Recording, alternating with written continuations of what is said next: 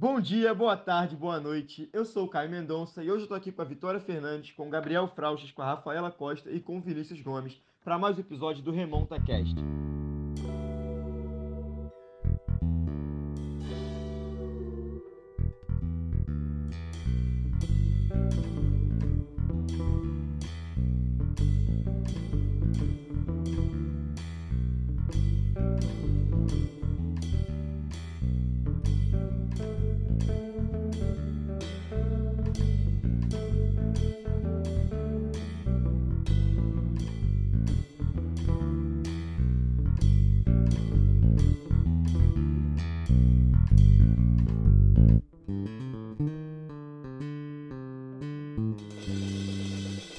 Convidada de hoje é a Silvia Hayashi, que fez graduação, mestrado e doutorado pela USP, é realizadora, editora de projetos audiovisuais e também é professora da FAAP. Então, Silvia, primeiramente, muito obrigado por estar aqui com a gente, por estar cedendo um tempinho do seu dia para participar do nosso podcast. É, eu queria que você começasse falando um pouco sobre o início da sua carreira, né? Como é que foi esse processo de se descobrir na montagem, de migrar para a edição? Olha, essa é uma, essa é uma boa pergunta. Uh, eu quando eu estudei né, na, na, USP, num curso que na época chamava Cinema e Vídeo, um, os alunos podiam escolher especializações, assim, né? Não sei como é no caso do curso de vocês, uh, mas a gente tinha essa história, assim, de, sei lá, acho que no terceiro ano você escolhia alguma, alguma, alguma ênfase para se formar. E eu, na época, fiz ênfases em roteiro e som, olha que curioso. Mas eu, desde o começo assim, da, da faculdade, acho que desde o segundo ano, eh, eu trabalhava com, com montagem já. Meu primeiro trabalho assim com montagem foi, nossa, foi uma sorte, na verdade. Uh, um, um, cineasta de São Paulo que chama Ricardo Dias, uh, ele estava fazendo um documentário na época sobre religião no Brasil e a Vânia Debs, que foi minha professora né, no curso de cinema lá da ECA, ela me, me indicou para um estágio nesse, de montagem nesse filme. Eu fui estagiária do Ricardo, fiquei lá trabalhando com ele na preparação do material. É, depois, assim, o Eduardo Escorel montou é, o filme, efetivamente, então eu vi um pouco o Escorel trabalhar, assim, então eu tive uh, um começo, assim, de, uh, não, acho que de, trabalho na montagem muito legal, assim, além disso, assim, uh, eu me formei no final dos anos 90, uh, essa era uma época em que tinham poucos ávidos, né, poucos computadores para montagem uh, no, no Brasil mesmo, né, principalmente para montagem de filme. Né. Uh, a, a, ECA não tinha, acho que nenhuma escola de cinema tinha, mas uh, esse trabalho aconteceu no, num Avid, numa produtora de São Paulo que chama Superfilmes. Então também foi muito legal assim começar a trabalhar com montagem digital, assim, não só a coisa começou assim e, e eu, eu acabei seguindo o trabalho uh, na montagem, mas, mas o começo foi esse. E você já teve a experiência de editar em película ou só no digital?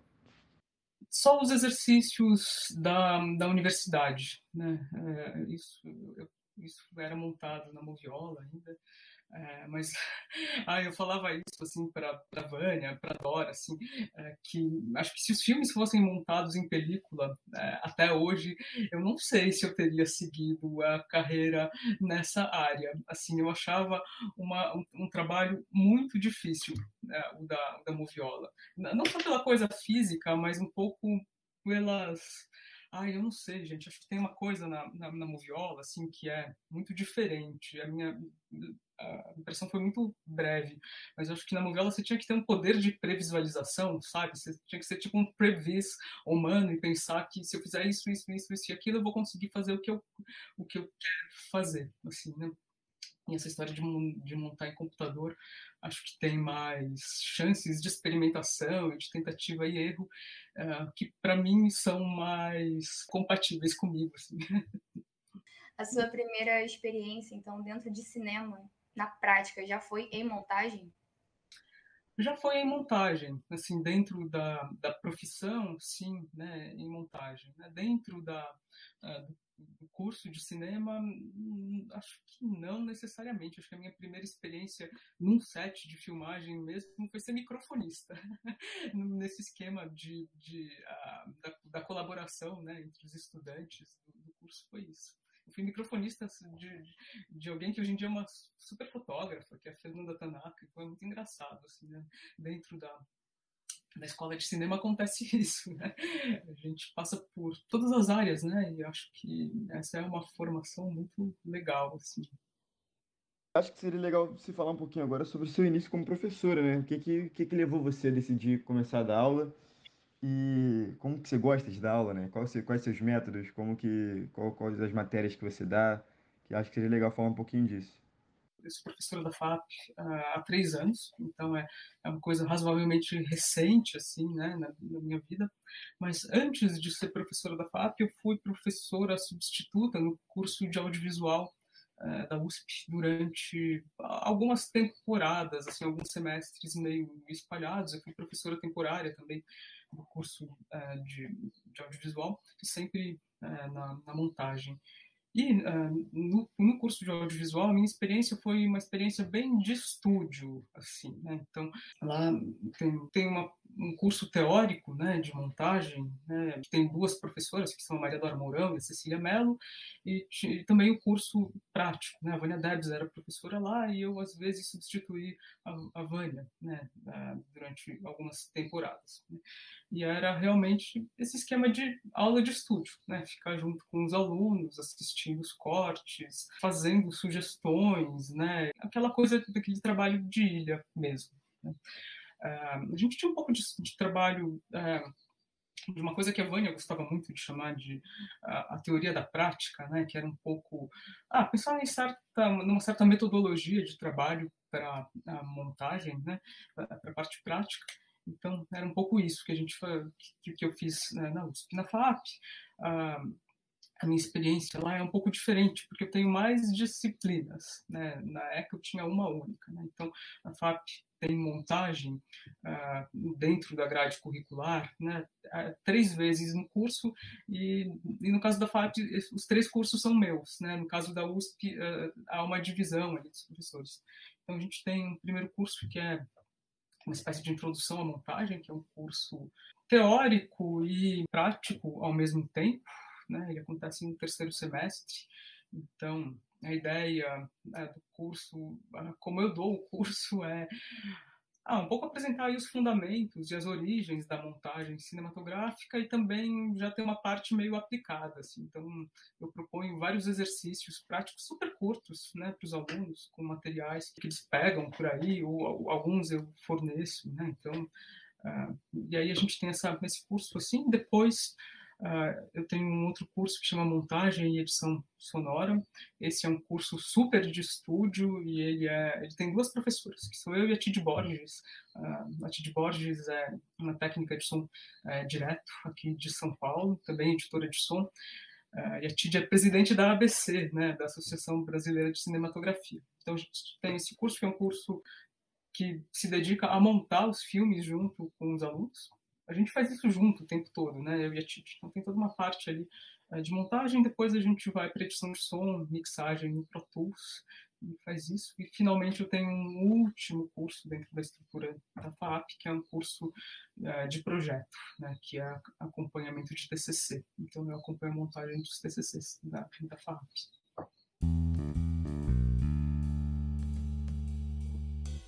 É, Silvia, assim, na sua opinião, com esse avanço cada vez mais rápido das tecnologias de montagem e essa popularização dos artifícios de montagem, sabe? As pessoas sabem o que é um match cut, sabem o que é uma montagem paralela, essas coisas por causa desses aplicativos como o TikTok ou essa grande guinada que teve a partir dos anos de 2010 em diante, que a gente teve no YouTube, que foi vieram os vloggers, e aí começou uma explosão de canais de YouTube dos mais variados assuntos. Se isso leva a uma saturação do mercado, alguma ameaça à existência da profissão do montador, se é possível que essa automatização toda do processo nesse mundo onde cada vez mais qualquer um pode montar, a ponto de que a subjetividade do montador seja relevante, sabe? Contratar uma, o famoso, ah, o meu sobrinho faz isso mais barato, e trazer o sobrinho para ser só uma ferramenta da pessoa que quer o resultado do jeito que ela quer? Como é que a profissão de montador se encaixa nessa dinâmica toda? Olha, eu acho assim que a profissão do montador ela não vai desaparecer. mas eu acho que vai haver uma, uma já está acontecendo um pouco uma mudança assim uh, no que o montador vai fazer. Acho que a gente pode fazer alguns paralelos, eu acho, com uh, outras áreas da produção audiovisual. Né? Então, uh, hoje em dia, assim, se você quer, sei lá, dar um tapa no som de um vídeo, né? tem todos aqueles plugins assim que paramétricos, né, para pegar e cortar frequências, diminuir eco, colocar eco, etc, etc.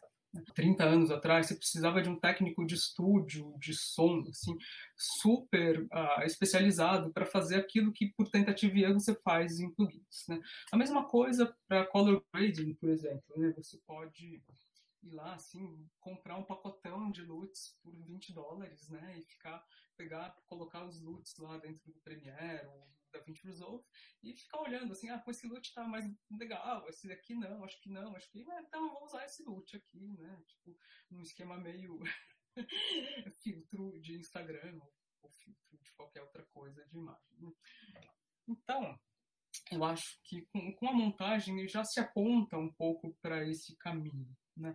É, depois eu posso até mandar para vocês, eu não vou lembrar agora exatamente como se chamava essa experiência, mas eu vi há um tempo atrás, uh, um paper de um, uh, de um laboratório de estudos de, de Stanford, uh, que criava ali um jeito automatizado de editar cenas de diálogo com base naquilo que eles chamavam de idioma. Né? Então era aquela, aquele esquema três câmeras, né? tinha, uh, tinha, tinha duas pessoas conversando, né? então tinha uma câmera que estava na pessoa, em uma pessoa, uma outra em outra e, a, e o plano com as duas. Né? E aí uh, era uma espécie de plugin para o Premiere.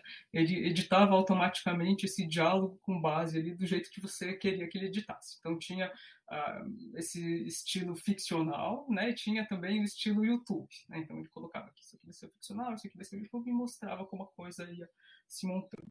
Então, só, isso é só um exemplo aí de uma coisa que pode ser aí um exemplo de um automatizador uh, de, de montagem, que logo mais deve aparecer, eu acho, aí como uh, uma ferramenta para uso mais geral. Mas, né, uh, ao mesmo tempo, assim, acho que a gente começou nessa nossa conversa aí falando que é, vocês queriam é, gravar até uma hora para tirar 40 minutos, né? Porque tem material demais também, nem sempre é muito bom, né? É, mas vai, a gente corre. É, acho que esse, acho que nesse sentido, assim, um, um, jeito que eu acho que a gente vai poder montar no futuro é pegar assim e fazer uh, aquilo que a gente chama, sei lá, de um rough cut desse jeito. Ah, não, eu vou jogar o plugin aqui, eu vou fazer os settings até ter aí um corte que deixa a coisa de pé. Mas entre deixar a coisa de pé, né, e fazer a coisa realmente chegar é, naquilo que, sei lá, contemple as nossas expectativas para a montagem da coisa, tem, tem muito trabalho a ser feito. Acho que é meio um paralelo, acho que com as ferramentas é, de pós-produção de áudio e de color grading. Né? Assim, tem, tem todos esses uh, plugins e tal, né, que fazem um pouco do trabalho, né, mas eu acho que a finalização do trabalho ela, uh, pelo menos, acho que durante um bom tempo ela vai ter aí uma, uma mão humana. Né? Eu, mas você falou, né, Gabriel, dessa história assim, uh, do mercado de trabalho e tudo mais. Né? Claro, as ferramentas elas acabam sendo fáceis e às vezes, como você falou, assim, contratar o sobrinho pode ser mais, é, mais barato, mas ao mesmo tempo, assim, né, tem uma quantidade de produção de vídeo sendo feita hoje que é incomparável à quantidade de produção de vídeo sendo feita sei lá, há 10 anos atrás. Né? Então, acho que também há uma ampliação da produção que aumenta o mercado. Acho que isso tem que ser levado em conta também. Não, é que eu tinha uma pergunta sobre um dos seus textos publicados, que é sobre a vista do cinema e a captura tecnológica do tempo. Sim. Aí tem uma hora que você fala sobre a padronização do, do frame rate, 24 FPS e tudo mais.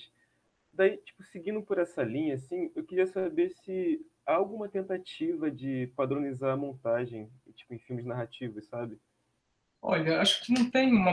É, acho que é só a gente assistir né, filmes para ver que uh, tem um lado da montagem, assim. É, essa é uma opinião minha, né?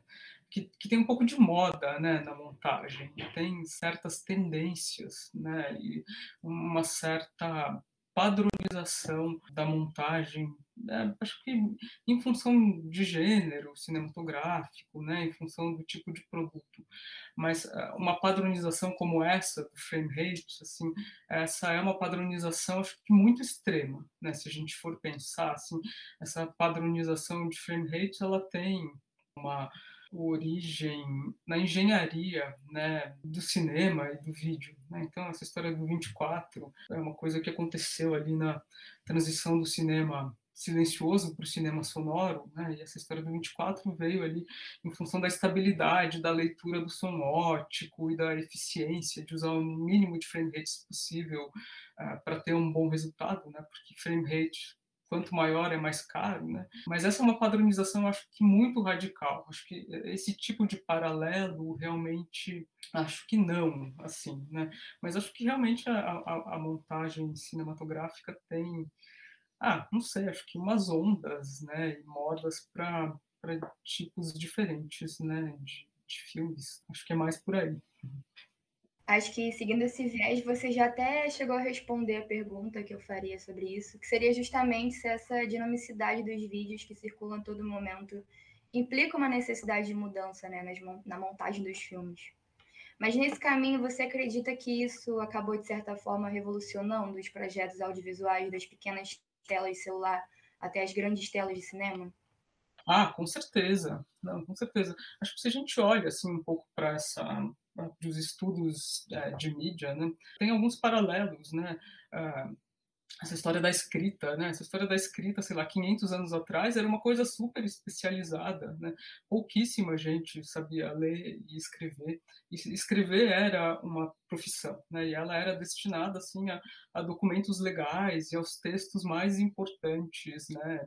Ah, da, da cultura da época. Né? E hoje em dia todo mundo escreve, né? todo mundo, ou quase todo mundo escreve, ou quase todo mundo lê. É uma coisa que tem aí uma, uma difusão é, muito diferente, né? Assim, é, e a mesma coisa, sei lá, fotografia, né? Se a gente for pensar nos primórdios da fotografia, a fotografia era uma profissão, assim, super especializada e hoje em dia, né, todo mundo fotografa. Né? Então, acho que tem um pouco, se a gente olha um pouco o percurso né, das mídias, esse, essa história aí da, da realização audiovisual, né, de produzir audiovisual, ela segue um caminho um pouco parecido. Acho que ela muito, claro, ela está muito mais uh, uh, para trás, sei lá, do que a escrita, mas também porque o audiovisual requer aí uma série de equipamentos que a escrita por exemplo, não requer. Né? Acho que quanto mais complexa é a mídia, né, pra, talvez mais lento seja esse processo de difusão mesmo, né, de, uh, de um uso muito uh, corrente né, por, por, muita gente. Mas eu acho que esse, essa difusão só tem lados positivos, gente. Se a gente olhar para essa história da escrita e da fotografia e olhar para o audiovisual, é, é, com muito otimismo né, que, eu, que eu vejo o futuro dele. É, então, para finalizar essas perguntas de, de forma geral, assim, já que depois a gente vai seguir por um viés mais específico, é que na sua tese do, de doutorado você equipara a montagem com a linha de produção industrial. Eu achei isso muito interessante, porque onde cada peça da montagem é produzida por especialistas que trabalham isoladamente e que no final de tudo essas peças se encaixam e formam um filme. Existe alguma possibilidade dessas peças não se encaixarem mesmo seguindo o mesmo estilo cinematográfico, talvez por serem produzidas de forma separadamente?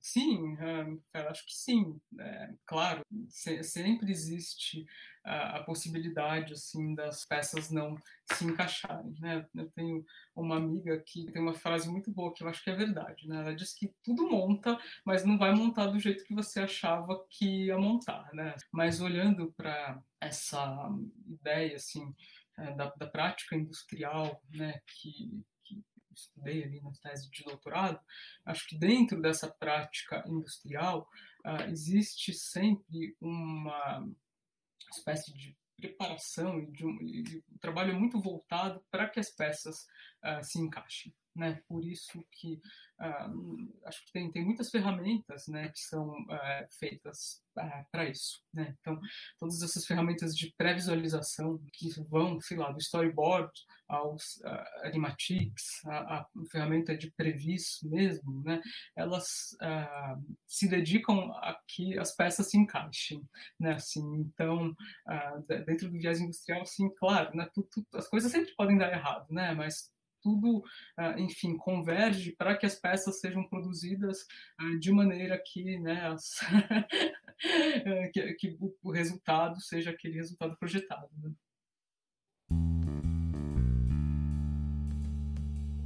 Eu queria ir para falar um pouco daquele curta chamado Liberdade, Liberdade. Eu achei um curta bem verdadeiro, assim, sabe? Adorei as entrevistas, achei todo mundo muito bem à vontade, falando muito bem e tudo mais. E eu notei algumas perguntas sobre ele e sobre a produção dele, né? A gente ficou se perguntando como é que foi feita essa produção, que no pós-crédito aparecia o nome dos envolvidos e tudo mais. E como é que foi inicialmente produzir esse curta? Esse filme foi feito a, a partir de um edital que a Prefeitura de São Paulo fazia uh, para produção de documentários sobre os bairros de São Paulo. E o Maurício, que uh, estudou, né, ele também estudou cinema na USP, uh, mas hoje em dia ele mora, assim, acho que, acho que o Maurício sempre teve interesse pela, pela Ásia. Né, ele foi estudar na New York University, no campus de Singapura, e acabou ficando na Ásia. Né? Acho que hoje em dia eu acho que ele mora entre a China e o Vietnã. Mas esse, esse é um filme, é um documentário sobre o bairro da, da Liberdade. É, ele é engraçado. Eu, eu, nasci no bairro da Liberdade, né? Essa é uma uma, uma trivia, assim, né? Que é um bairro que concentrava assim um grande número de é, imigrantes é, japoneses. Né? É, eu, eu, sou descendente de japoneses, eu sou da segunda geração, então os meus avós eram japoneses. E foi, uh, era, esse foi um trabalho muito legal de fazer. O Maurício é um ótimo diretor, acho que está terminando o primeiro longa-metragem dele, o primeiro longa-metragem de ficção feito no Vietnã. Mas eu, eu, também tinha uma experiência muito, muito viva, acho que, do bairro da Liberdade, né? De uh, conhecer as ruas, de conhecer os lugares. Era um lugar onde eu fui muito com a minha avó. Uh, e Uh, e foi ah, muito legal assim fazer um documentário sobre uma ah, sobre, um lugar que para mim era tão querido, assim, né? E ver entrevistas com personagens que eu conhecia, assim, sabe? Eu conheci o Peixeiro desde que eu era criança, o presidente da associação do bairro lá é amigo do meu pai, então foi foi, foi muito legal, assim, e foi um desafio também, porque é um filme de 26 minutos, talvez com créditos, né? E a gente tinha, assim, uma quantidade de material bruto bem, bem grande, assim, então foi também, acho que como, como qualquer documentário, assim, um desafio encontrar aquilo que era realmente uh, o essencial, né, né do material para construir uh, o filme. Nossa, é, eu até queria ver esse filme de novo, Vinícius, porque esse filme tem muitos anos já, acho que ele é, é de 2000, 2004, 2005, né? Eu imagino que o bairro da Liberdade seja bastante, ele tenha mudado bastante nesses últimos anos. Eu lembro que quando eu vi né, a gente estava montando esse filme, né, eu e o Maurício, a gente assistiu um documentário, acho que era da Onda Futema, sobre o bairro da Liberdade também, mas uh, nos anos 70, né, e, e, e, foi muito legal, assim, eu falei, ver uh, o bairro nos anos 70, então eu tive uma impressão assim de que olhando para o documentário da Alfa Tema que uh, os documentários às vezes eles criam sei lá umas cápsulas do tempo né? Assim você olha e fala nossa assim, esse lugar era assim é, a, gente, a gente fazendo as coisas né no momento presente tudo parece muito trivial né? Você fala ah, claro esses restaurantes essas pessoas tem cosplayers ah ok né? Assim acho que Uh, anos depois, assim, né, é diferente, né, e deve ser legal ver hoje em dia. boa, lembrança, gente. Vou, vou, revisitar esse trabalho. Eu vi que a trilha sonora ela tinha muita ligação com a montagem, sabe? Tinha uma correspondência muito grande com a montagem, conversava muito bem, sabe? Essa história da música, né? É sempre uma questão, assim, né? É, música muda muito as coisas, né? É, no caso desse filme, é, a gente trabalhou, eu, eu, nossa, é engraçado, eu tenho uma lembrança muito viva desse trabalho, eu não sei se eu tenho uma lembrança tão viva assim de, outra, de outros trabalhos. É, a gente trabalhou com a música de referência, né? Então, a gente trabalhou, sabe, com trilhas do Joe Hisaishi, que faz os filmes do Miyazaki, trabalhou uh, com a Arvo Parts, trabalhou com a Fei Yang, que é uma, uma espécie de popstar, assim, acho que de Taiwan. É, e uh, no final, assim, né, essas trilhas tiveram que ser substituídas por questões uh, orçamentárias, mas esse é um caso, sim, é, que a trilha original, ela acho que ficou melhor do que as trilhas de referência e a compositora que fez esse, essa trilha sonora chama Michelle Agnes. Ela na época era alguém que acho que ainda estudava composição na Unicamp, né? E ela depois fez acho que música para filmes do Joel Pizzini, né? Ela é uma super compositora Uh, acho que ela não mora no Brasil mais, assim, boa, boa pergunta, não sei mais, muito mais, assim, a respeito da Michelle, mas ela teve muita sensibilidade, assim, para pegar a trilha de referência, se apropriar da trilha de referência e fazer uma coisa uh, realmente própria, né, e, e, autoral. Acho que os músicos têm um pouco essa questão, né, com, com as trilhas de referência, né, os músicos, em geral, não gostam da trilha de referência, né, que eu acho que é totalmente legítimo. Eles falam assim: ah, você pega e coloca um monte de música do Mozart, uh, Bach, e aí você me apresenta isso, né? E eu, o que eu vou fazer, assim, né? Para um pouco uh, dar conta né, dessas referências que são tão estratosféricas, né? Mas ao mesmo tempo tem um lado assim, né, que às vezes a música que é feita para o próprio filme é, é mais Uh, eu não sei, acho que ela, ela conversa e se mistura né, melhor o próprio filme do que as referências. Né? Então tem um pouco esse lado também. Né? Tem, eu fiz, né, falando em música, tive uma experiência muito interessante né, nesse assunto, num documentário sobre a, a obra de um artista que chama Nelson Lerner, né? o filme chama Assim Assim Lhe Parece, ele foi dirigido pela Carla Gallo. Esse filme teve uma figura que era uma consultora musical, essa consultora musical era a Lina Chami, né? que é uma cineasta um, aqui né, de São Paulo, que já uh, fez filmes muito importantes, como A Via Láctea, né, Os Amigos, fez uma um documentário sobre a São Silvestre, e a Lina tem uma formação musical, ela foi clarinetista, né, tem um repertório e um ouvido incrível, e ela fez para esse filme essa consultoria, e ela levava músicas, né, assim, aí do repertório, né, que já, já existente, né, e, e colocou, e trouxe a música para o filme, né, então, é, acho que vale a pena assistir esse filme, é, ou prestando atenção nessa história da música, porque a música ela comenta o filme com muito humor, é muito legal. Acho que essas foram experiências muito interessantes que eu tive com, com música em filme e montagem. Você acredita então que quando a música ela é pensada através do filme e não quando ela já existe e é buscada para ser colocada depois no filme. Então ela funciona mais como um elemento narrativo? Ah, a música é um super elemento narrativo, né? A música, ela, assim como o som, né? Ela tem a capacidade de mudar o tom das coisas, né? Assim, você pode transformar um drama em comédia, mudando o som, mudando a música, né?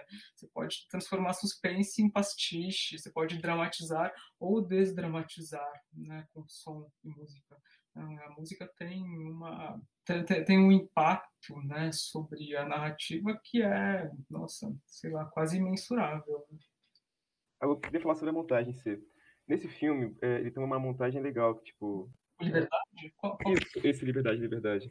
É característica de documentário, né? Que é o entrevistador falando, aí você alterna as imagens para uma, uma festa, por exemplo, ou pela atividade que ele está fazendo no dia a dia. E como é que você se dá com esses estilos de montagem? Tipo, qual que você mais gosta de, tra de trabalhar? Discursiva, narrativa, de correspondência?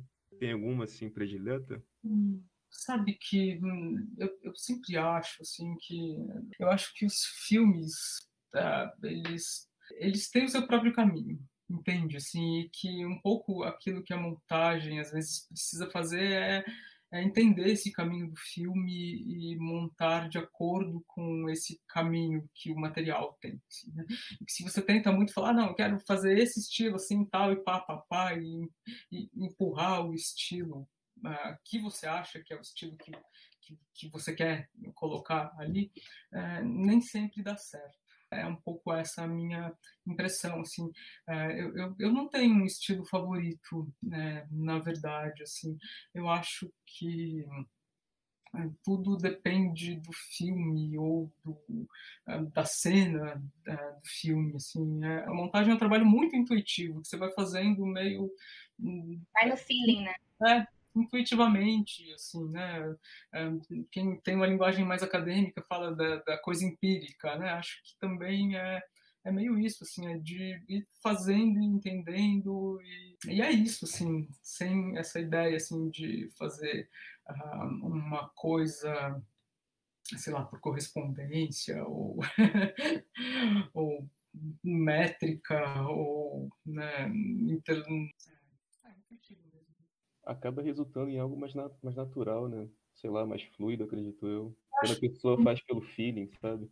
Eu acho que sim. Tem um montador brasileiro que é o Humberto Martins, né? Que é uma lenda da, da montagem no Brasil, que tem uma frase muito boa. Ele diz que o material é rei, né? Assim, então, eu acho que é um pouco isso, assim, né? De olhar para o material, assim, e, entendê-lo, né? Mais do que chegar ali com, com, com um estilão para aplicar, né? Bom, Silvia, percorrendo sobre seus trabalhos e seus textos, você correlaciona bastante o cinema à tecnologia, né? Sim. E mais precisamente a respeito da expansão da imagem e a fragmentação da narrativa que você escreveu, nós temos duas perguntas. A primeira é se você considera que, com o desenvolvimento capitalista e tecnológico cada vez mais acelerado, a imagem em movimento no audiovisual ela tende a ser mais fragmentada? Até mesmo para tentar prender a atenção do espectador?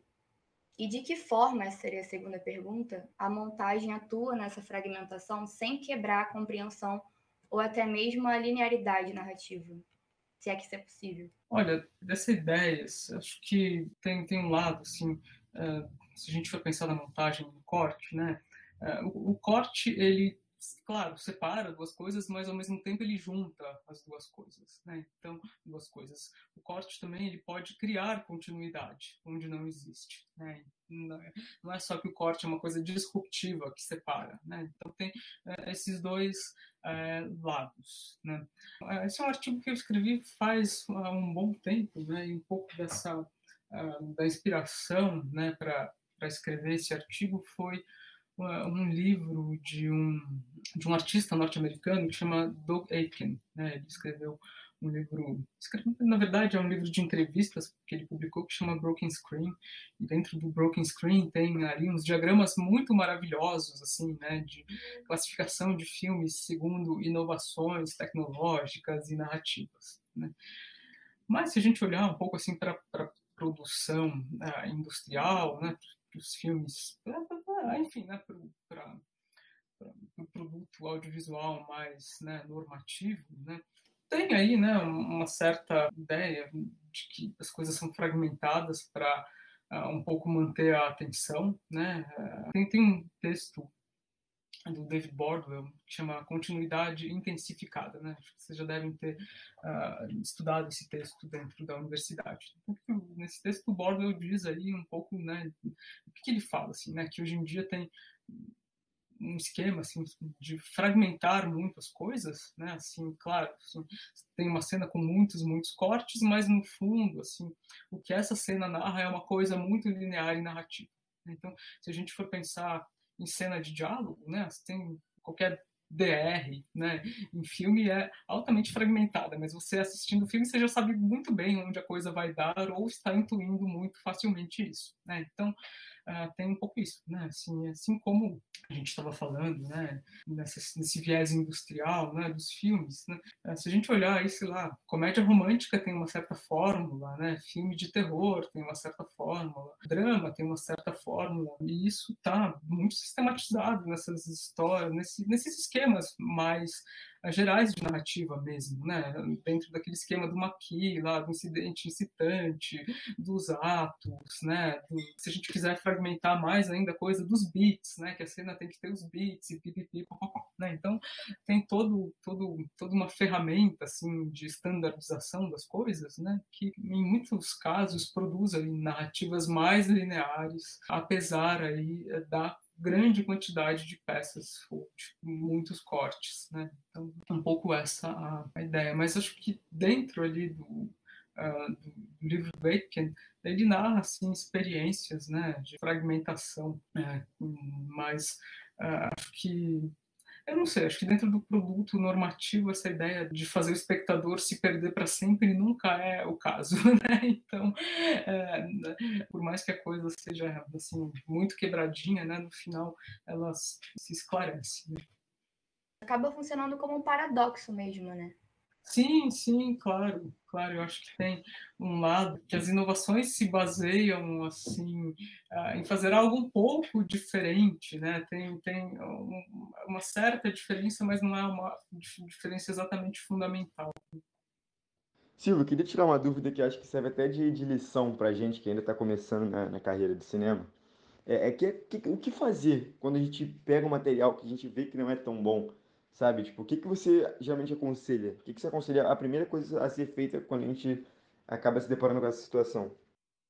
Olha, essa é uma coisa, assim, uh, vou voltar para aquela frase lá do Humberto, assim, de que o material é rei, né? Mas tem uma outra, um outro lado, assim, que eu acho que a gente tem que, às vezes, olhar o material de um jeito menos preconceituoso, sabe? Você olha para o material e fala, putz, isso é muito ruim, isso não vai montar, isso é muito precário, né? É, e eu me lembro, assim, que eu vi uma palestra do Escorel, é, em que ele falava, assim, da crise que ele tinha com a profissão, né? Dele, isso um pouco antes de montar o Santiago, e ele dizia assim que é, ele se sentia uma espécie de faxineiro, que ele começava todo, todo projeto, né? Uh, colocando luvas, pegava um esfregão e um balde, né? Para dar uma faxina no material, para tirar tudo aquilo que era assim uh, sujeira, né? Assim, que ele tava, que ele andava assim muito em crise. E aí ele fez uh, o Santiago.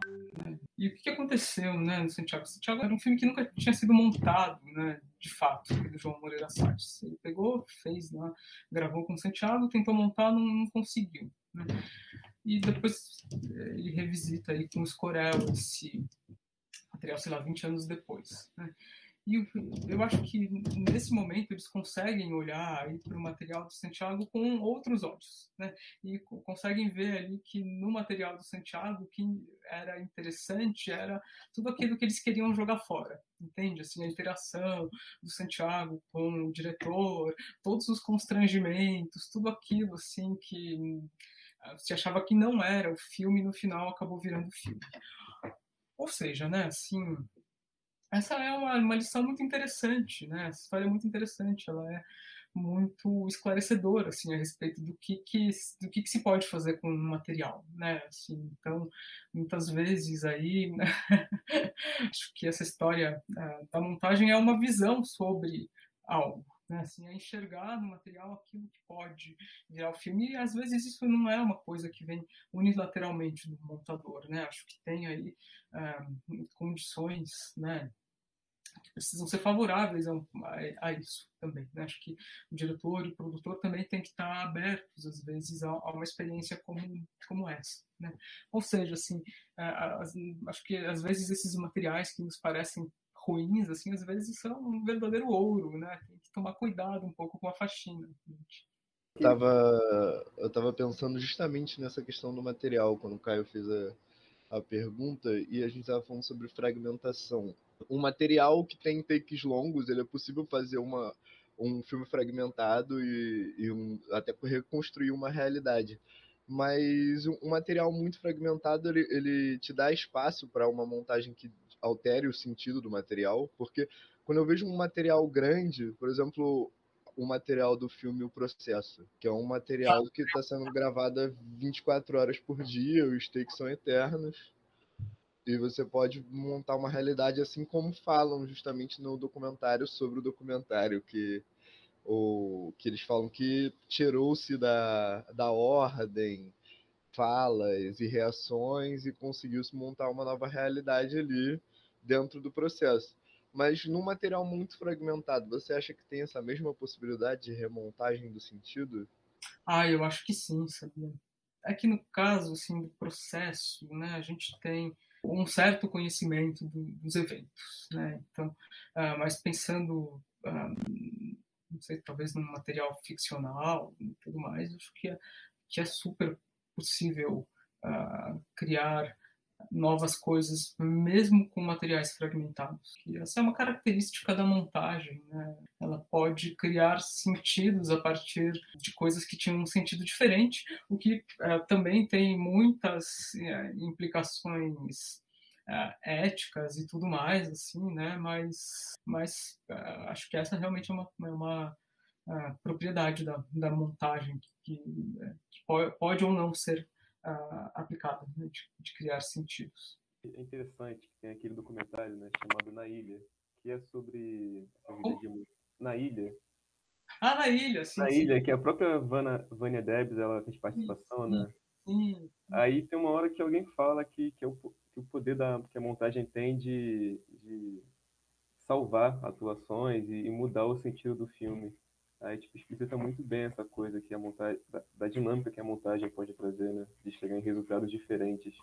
Eu tenho, assim, Vinícius, certas reservas com essa ideia de que, que a montagem salva o material, sabia? Eu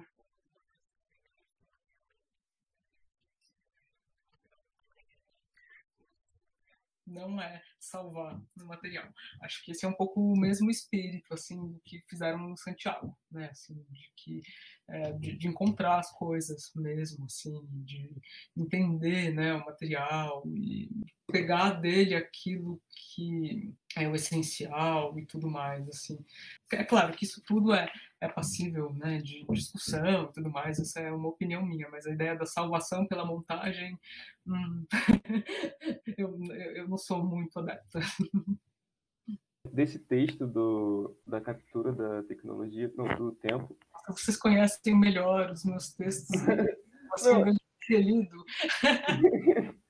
Você traz uma frase do, do Godard, que ele fala que se a direção é o olhar, a montagem é a batida do coração. Eu queria te perguntar como você se relaciona com essa frase.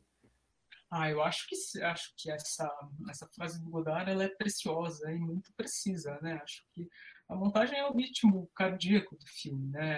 Acho que tem um lado assim da montagem que a montagem se relaciona e um pouco ah, ah, controla a emoção do espectador, né? Então acho que o, o, acho que por isso também, né, a montagem é, é, é, a batida do coração, né, do filme. Claro, tem esse, essa história do metrônomo, né, do ritmo, né, uh, mas acho que o, o lado uh, emocional aí uh, que com a montagem tem tanta, né, acho que influência, assim, é, isso, isso, é muito, acho que eu vejo, assim, isso na minha experiência é, como espectador, ou mesmo montando, assim, né, que, que a batida da montagem é o que um pouco puxa a gente pelas emoções, né, e isso o Godard é muito preciso. Bom, gente, nosso podcast vai chegando ao fim. Eu queria primeiramente agradecer a Eliane, né, pelo contato da Silvia. É, como é que você e a Eliane se conhecem? São colegas? Eu sou, eu sou eu e a Eliane e a Ana Rosa, é uma professora da Federal do Côncavo, a gente coordena um, um grupo, é, um seminário temático na Socini, né? E a Eliane é maravilhosa, gente. Ela é assim uma fonte infinita assim de, de conhecimento e sabedoria. Nossa, ela é maravilhosa. Ela é professora de vocês, Eliane, da Federal? Ah, nossa, que ótimo. Queria eu ter sido aluna da Eliane, assim, em algum momento da minha experiência acadêmica. Mas como colega, assim, eu aprendo muito com ela. Ela é, nossa, incrível. E é sempre um prazer estar né, com a Eliane em qualquer situação, assim, no cine, em banca, né, em reuniões, assim, é demais. Mandei um beijo para ela. E por último, agradecer a Silvia, né? Muito obrigado, Silvia. Obrigado por ter participado, por ter cedido um tempinho do seu dia com a gente. Muito sucesso na sua carreira e, enfim, Muito obrigado mesmo. Eu é que agradeço, foi muito legal. Foi um prazer. Vamos nos encontrar, hein? Vamos manter contato. Então, um beijo para vocês. Até a próxima. Beijo, muito obrigado. Beijo, obrigada.